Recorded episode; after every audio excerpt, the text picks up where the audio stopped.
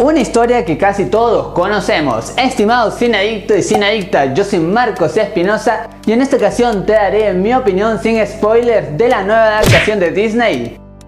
La Dama y el Vagabundo. ¡Comencemos!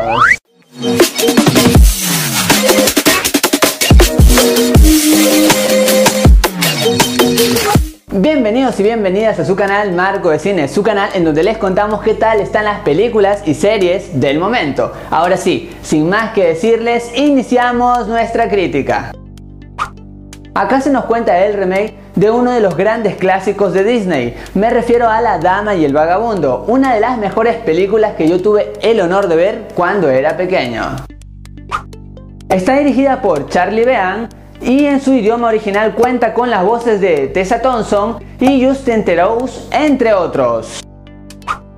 Lo que más me gustó de esta película es que se respeta la versión original de Disney. Por allí no hay ningún momento sorprendente porque uno ya sabe lo que va a pasar, sin embargo todo encaja y lo más importante es que yo al menos no me aburrí en ningún momento y ni aquí decir de la actuación de estos perros que realmente son unos actores porque son perros reales, son canes de verdad, así es que ellos transmiten mucha, pero mucha empatía. Ahora hablemos de los actores que hacen las voces de estos personajes, de estos perros. Tenemos a Thompson que le da cierta vanidad, cierta alegría que es indispensable en este personaje. Y también a Terouz que le da mucha fuerza, tiene un impulso especial, hasta lo sentí muy alegre cuando hacía alguna clase de chistes, y eso me agradó porque sin ninguna duda las voces son parte indispensable para que se genere una especie de química entre estos dos grandes personajes. Y lo mejor de todo es que se traspasa a través de la pantalla. Hubo un par de cosas que sí no me gustaron, por ejemplo tengo al villano. No era nada villanesco, es decir, en verdad era un personaje original para toda esta historia,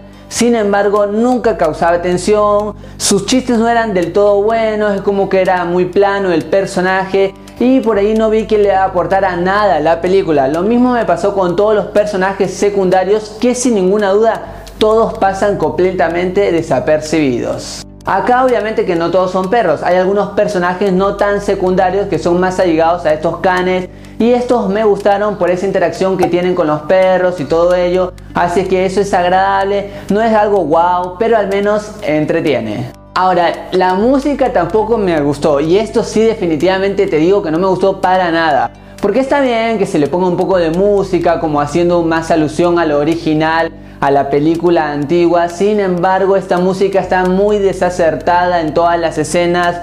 Por ahí solamente hubo un tema que me gustó, después todos no encajaban perfectamente con lo que veíamos en pantalla e inclusive me desagradó que por momentos esta película fuera completamente un musical. En los efectos especiales tampoco me terminó de agradar y esto obviamente va a depender de gustos. Por ejemplo, muchos se quejaron que el Rey León era muy real, otros por ahí decían que estaba perfecta, así es que esto va a depender de ti, pero en lo que a mí cabe no me terminó de cerrar por este hecho de que los perros eran reales, sin embargo se usa un tipo de efectos para el movimiento de su boca, para que combine más con lo que están hablando y eso como que no termina de cerrar. Por ahí lo veo un poco desprolijo porque vemos en pantalla algo y luego ese movimiento de boca abrupto que desencaja y se ve muy antinatural.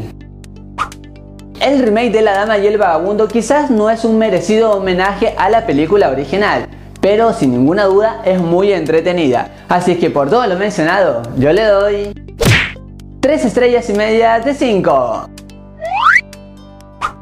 Y la pregunta de este video es, ¿te gusta que Disney esté llevando todos sus grandes clásicos a películas de live action? Sinceramente, a mí no tanto. Ahora déjame tú tu respuesta en los comentarios que los leo absolutamente a todos.